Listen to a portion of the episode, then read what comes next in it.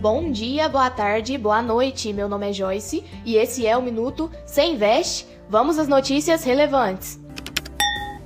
Na última terça-feira, o governo realizou o envio do orçamento de 2022 ao Congresso Nacional. Ele inclui o pagamento do valor integral de 89,1 bilhões em precatórios, um aumento significativo comparado aos 54,7 bilhões que foram previstos para 2021. Além disso, o orçamento não conta com reajuste do Bolsa Família. O PIB apresentou queda de 0,1% no segundo trimestre de 2021, baixando as expectativas de crescimento do país. Tal queda é influenciada pela estagnação no consumo das famílias, que está desacelerando desde o fim de 2020, seguida pela baixa de 2,8% na agricultura, 0,2% na indústria e de 3,6% nos investimentos. Foi aprovada na última quinta-feira a proposta de reforma do imposto de renda pela Câmara dos Deputados. O imposto previsto sobre a distribuição de lucros e dividendos passa de 20% para 15% em modificação do texto base. Além disso, a proposta altera a faixa de isenção do IR de R$ 1.903,98 para R$ 2.500, atualiza a tabela em 13% nas demais faixas e mantém o desconto simplificado em 20%, reduzindo o teto para R$ 10.563,60 no próximo ano. Segundo o Banco Central, novas modalidades do Pix começam a funcionar a partir de 29 de novembro de 2021. O Pix Saque e o Pix Troco serão ofertados em estabelecimentos comerciais, instituições financeiras e terminais de alto atendimento. O limite máximo de transações vai ser de 500 reais durante o dia e 100 reais à noite. Sigam nosso podcast e continuem acompanhando as principais notícias do mercado financeiro. Por hoje é só, pessoal. Bons investimentos a todos e até a próxima! Dia, boa tarde, boa noite.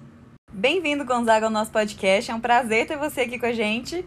E vamos lá, se apresenta pra gente, conta um pouquinho de quem é o Gonzaga. Eu imagino que não são todas as universidades que proporcionam essa experiência. E, bom, nós podemos ver que causa um impacto gigantesco na formação dos alunos e, e sobre a universidade em si, né? É, eu queria saber qual é o seu ponto de vista sobre isso. Bom dia, boa tarde, boa noite. O meu nome é Joyce e esse é o Minuto Sem Investe. Vamos às notícias relevantes.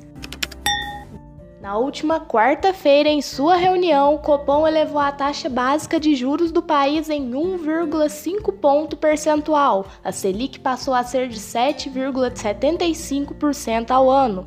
O aumento é o maior em 20 anos e o Banco Central adiantou que pretende subir a taxa nas próximas reuniões em mesma magnitude. O governo admite que a privatização da Petrobras já está sendo discutida, mas é de difícil implementação. A ideia é que a Petrobras passe a ser uma corporation com seu capital pulverizado e apenas a União poderia deter mais de 10% das suas ações. Assim, o governo manteria o seu poder de veto e de apontar o presidente da empresa. Já são 50 dias após o embargo nas exportações de carne bovina do Brasil e a mercadoria certificada antes da suspensão ainda segue paralisada nos portos da China. A indústria acreditava que o embargo cairia durante o tempo de transporte e agora teme os altos custos de logística com novos contêineres se acumulando nos portos chineses.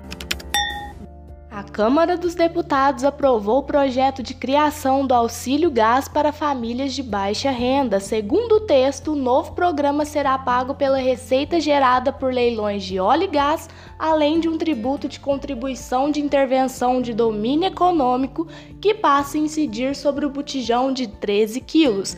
Isso tornará ainda mais caro para os consumidores. Sigam o nosso podcast, continuem acompanhando as principais notícias do mercado financeiro. Por hoje é só, pessoal. Bons investimentos a todos e até a próxima.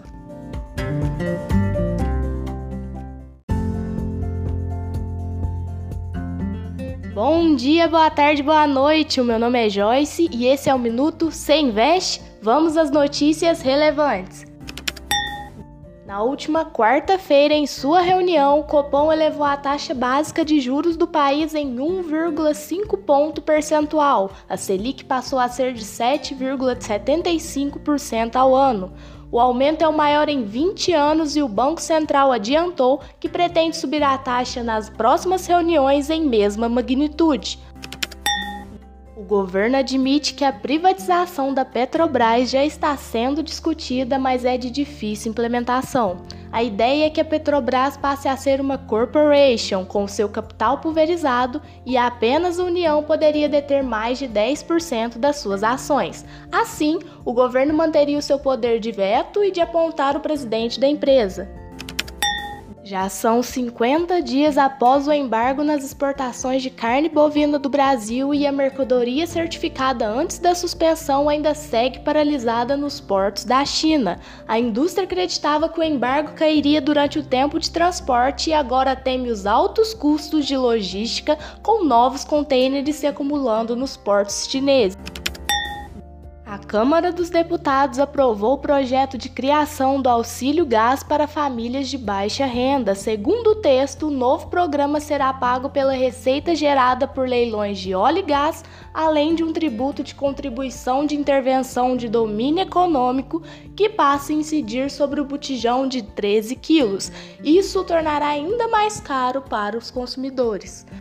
Sigam o nosso podcast, continuem acompanhando as principais notícias do mercado financeiro. Por hoje é só, pessoal. Bons investimentos a todos e até a próxima!